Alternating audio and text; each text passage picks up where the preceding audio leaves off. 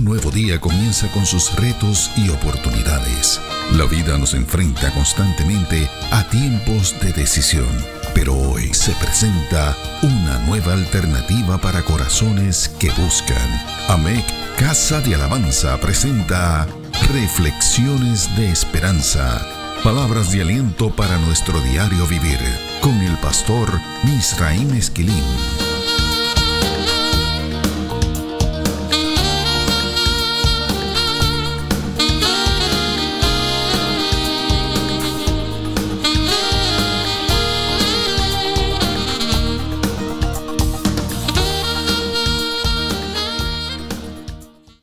Dios te bendiga. Quiero comenzar esta reflexión leyendo algunos versos del Salmo 132, esta vez en la versión Reina Valera de 1960.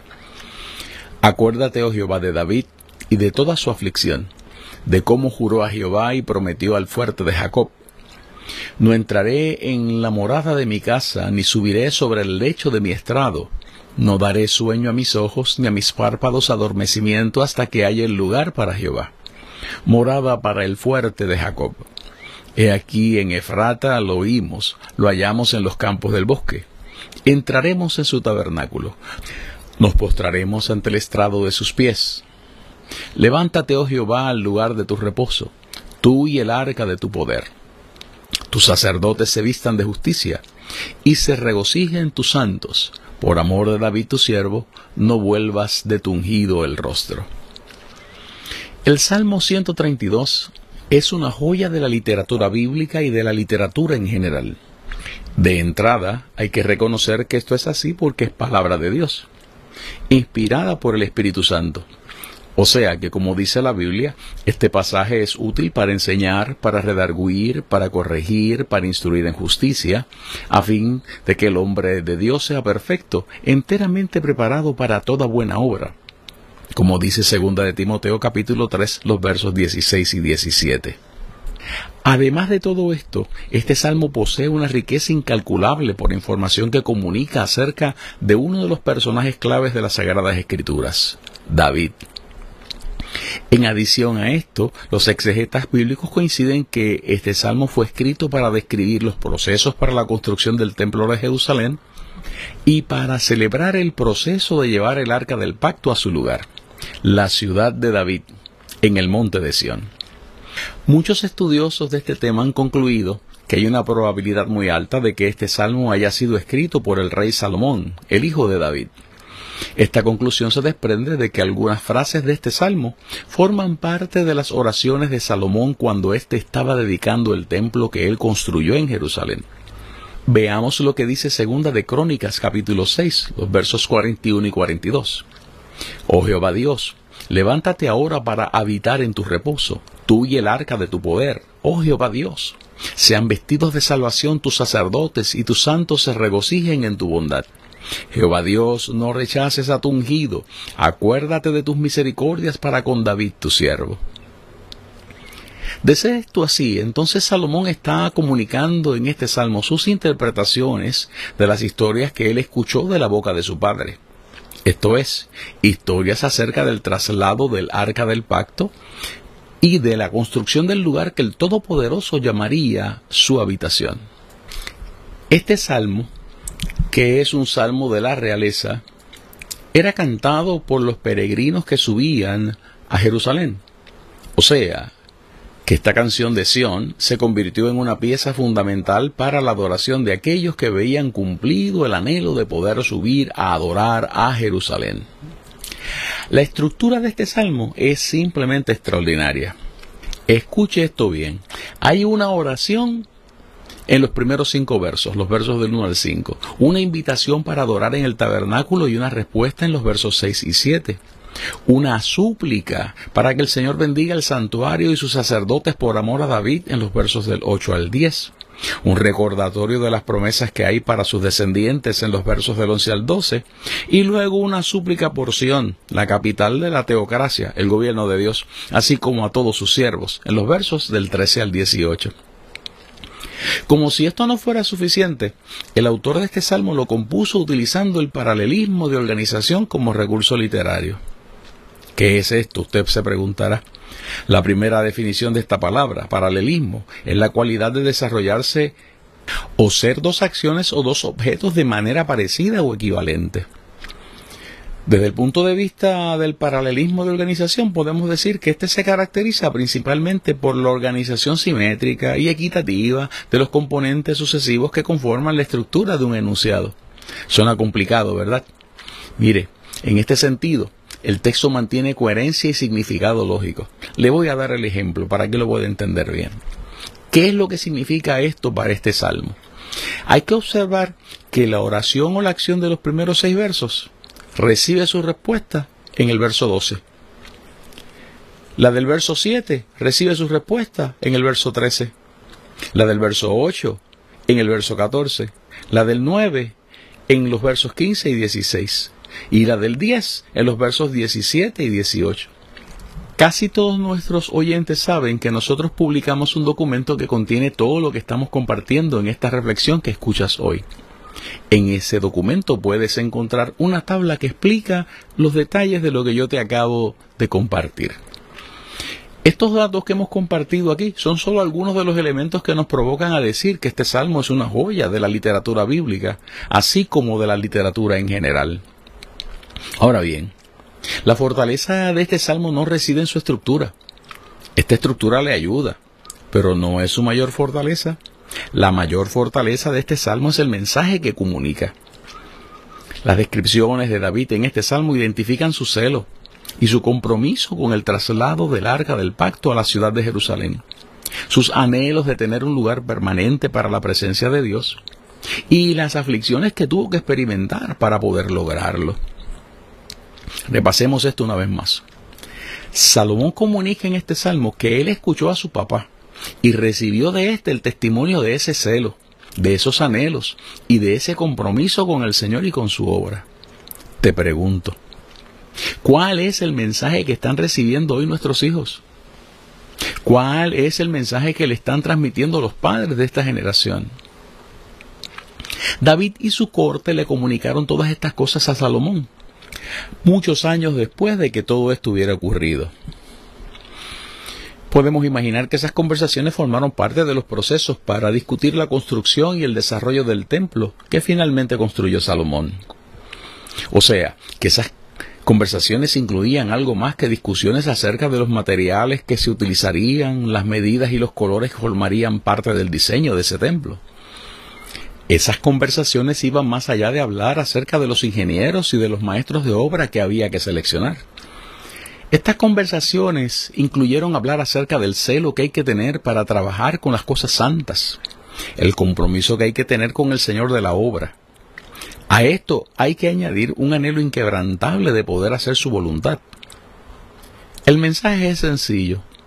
Podemos tener muchas debilidades y cometer muchos errores en la vida, pero estas cosas no pueden estar ausentes en las vidas de aquellos que tienen un corazón conforme al corazón de Dios. Estas conversaciones incluían cómo fue que el papá de Salomón manejó estas cosas. Esas aflicciones de David que Salomón describe en este salmo incluyen sus luchas físicas para conquistar el lugar en donde reposaría el arca, así como sus luchas emocionales y espirituales en todos estos procesos. En otras palabras, Dios no evitó que David experimentara penurias, sufrimientos, tribulaciones, luchas, conflictos, aflicciones ni dolores en su búsqueda por traer la presencia de Dios a su casa y a su ciudad. Este salmo dice que David le habló a su hijo Salomón acerca de esto. O sea, David no se acercó a su hijo con aires triunfalistas, al hijo que Dios había escogido para reinar en su lugar. Esta composición dice que David no le escondió a Salomón que los procesos de Dios incluyen penurias, sufrimientos, tribulaciones, luchas, conflictos, aflicciones y dolores. Particularmente cuando nos involucramos en la búsqueda de Dios y en los procesos para traer la presencia de Dios a nuestras casas y a nuestra ciudad. Y que allí, en medio de esos procesos, nada es más importante que el celo por el Señor, el compromiso con Él y el anhelo de hacer su voluntad. C.S. Lewis decía en uno de sus libros, The Problem of Pain, que Dios nos susurra en medio de nuestros placeres, habla a nuestras conciencias cuando todo está en calma, pero que nos grita en medio del dolor para que podamos escucharle. Luis concluyó que ese es el megáfono de Dios para despertar a un mundo sordo. La realidad es que el dolor, las aflicciones, las luchas y los conflictos pueden ser utilizados por Dios para que prestemos atención. El salmista añade en otra ocasión que todos estos pueden ser utilizados para dirigirnos a aceptar procesos de transformación que son esenciales para nuestra relación con Dios y para poder hacer su voluntad. Escuchemos lo que dice el Salmo 119 y verso 67 en la nueva versión internacional. Antes de sufrir anduve descarriado, pero ahora obedezco tu palabra.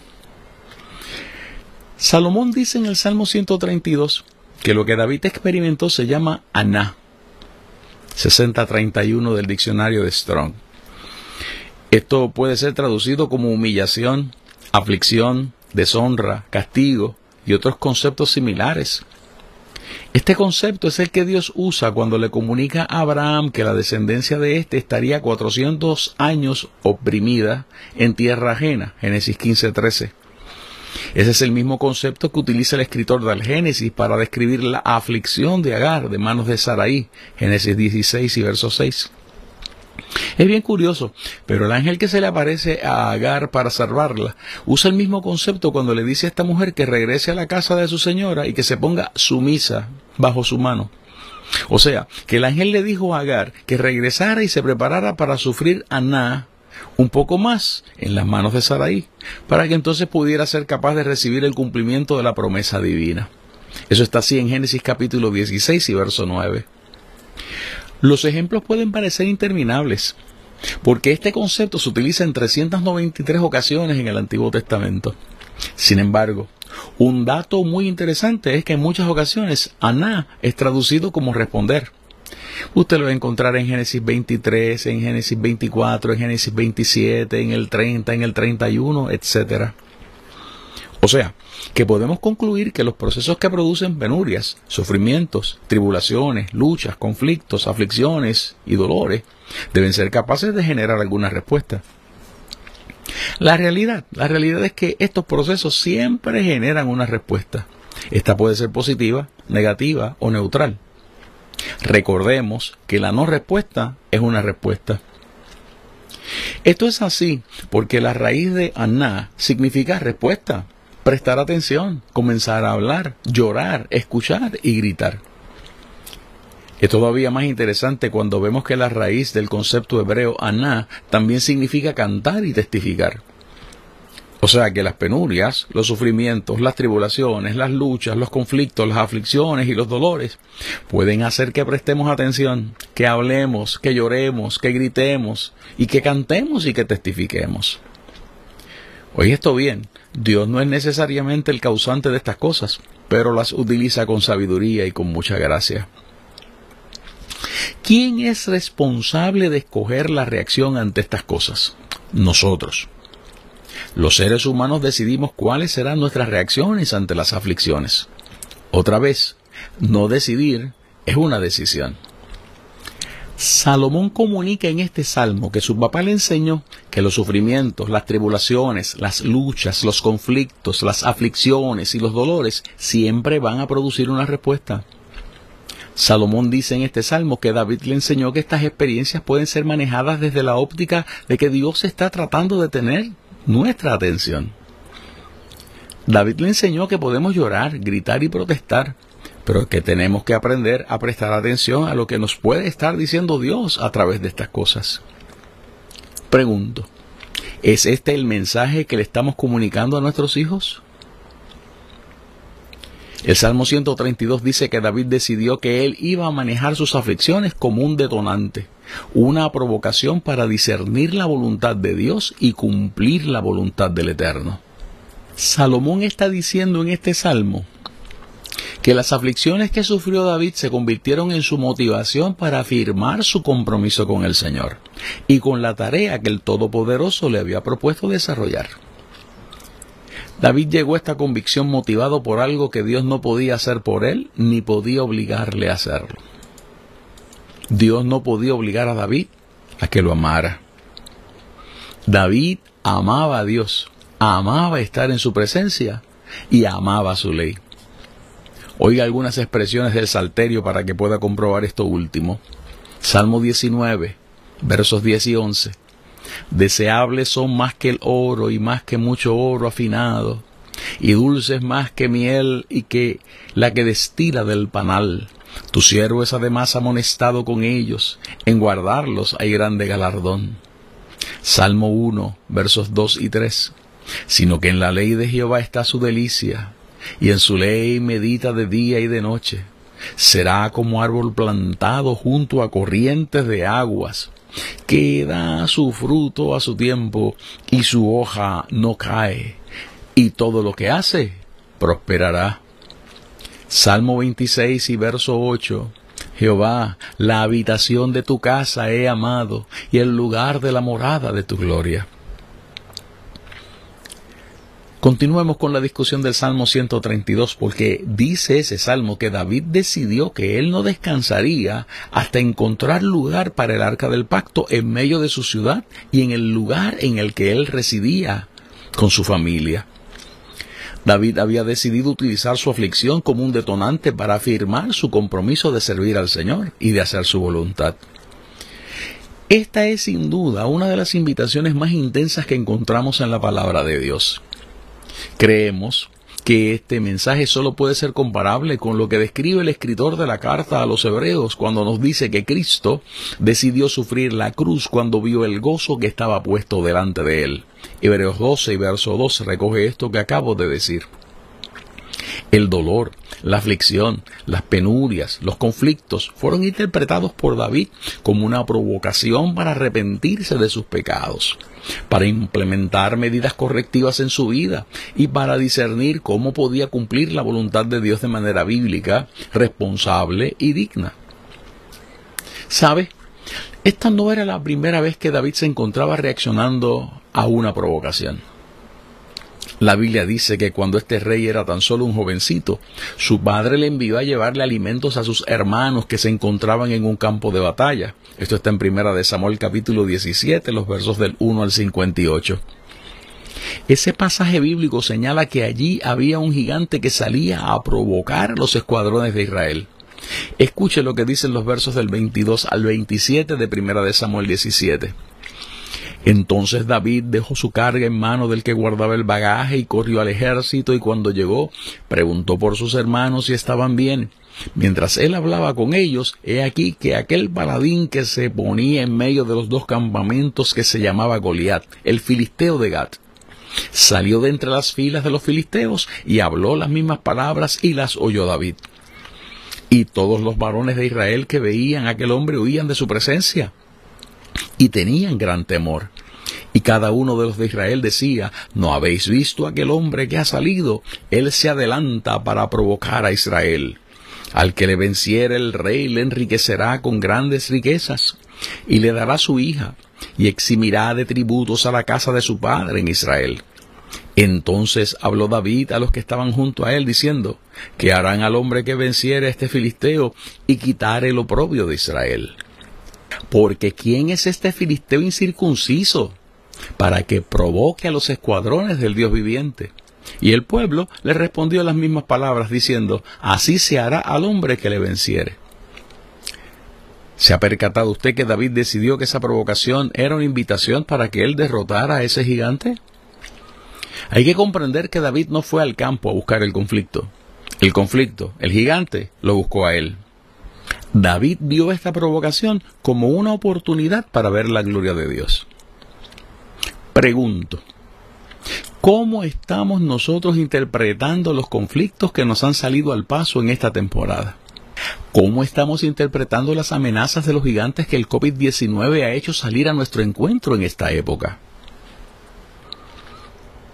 La provocación de Goliat fue maximizada cuando David escuchó cuáles serían las bendiciones que obtendría aquel que derrotara a ese gigante. Al que le venciera el rey le enriquecerá con grandes riquezas y le dará su hija y eximirá de tributos a la casa de su padre en Israel. ¿Nos hemos formulado esa pregunta en algún momento? ¿Qué tiene Dios como bendición para nuestras vidas detrás de las amenazas de los gigantes de este tiempo? En el caso de las narrativas acerca del arca del pacto, la provocación no se originaba a través de los labios y las amenazas de un gigante físico. En esta ocasión los gigantes que David enfrentaría estaban dentro de él. Él los llevaba por dentro. El gigante de la autosuficiencia, el gigante de la incapacidad para buscar el consejo de las sagradas escrituras, el gigante del orgullo propio y de la arrogancia que no le permitió entender en la primera ocasión que los sacrificios y la humillación eran necesarios. David le enseñó a Salomón que esos gigantes pueden ser derrotados, pero que esto causa aflicción. Ahora bien, el dolor provocado por la derrota de esos gigantes del alma y de la conciencia puede llevarnos a cantar al Señor. Salomón escribe este cántico porque su papá le enseñó que Aná también significa cantar. Pregunto, ¿conocen esto nuestros hijos? ¿Cuáles son nuestras reacciones frente a las penurias, los sufrimientos, las tribulaciones, las luchas, los conflictos, las aflicciones y los dolores? ¿Hemos permitido que estas cosas provoquen en nosotros una canción? Salomón dice en este salmo que las bendiciones que emanaron de las reacciones de su papá ante las aflicciones se convirtieron en bendiciones y en promesas que él iba a usar a su favor. Salomón le dice a Dios en este salmo que se acuerde de la promesa que él le hizo a su papá. Salomón le dice a Dios que por amor a David no lo rechace como rey y que no le quite su bendición. Las promesas de Dios para David se extendieron no solamente sobre Salomón, se extendieron sobre Israel hasta proveernos a Cristo, el Hijo de David. David decidió utilizar sus aflicciones como un detonante para afirmar su compromiso con el Señor. David decidió utilizar esos conflictos y esas penurias como un detonante para acercarse más a Dios y para solidificar su compromiso de traer la presencia de Dios al lugar en el que él vivía y a la ciudad en la que había decidido ir a residir. Pregunto, ¿cómo has manejado tú las penurias, los sufrimientos, las tribulaciones, las luchas, los conflictos, las aflicciones y los dolores producidos en esta época? Te invito a que le pidas al Señor que te permita verlos como una provocación, como un detonante para conseguir bendiciones más grandes y más poderosas que las que alcanzó David. Reflexiones de Esperanza fue una presentación de AMEC Casa de Alabanza. Somos una iglesia de presencia.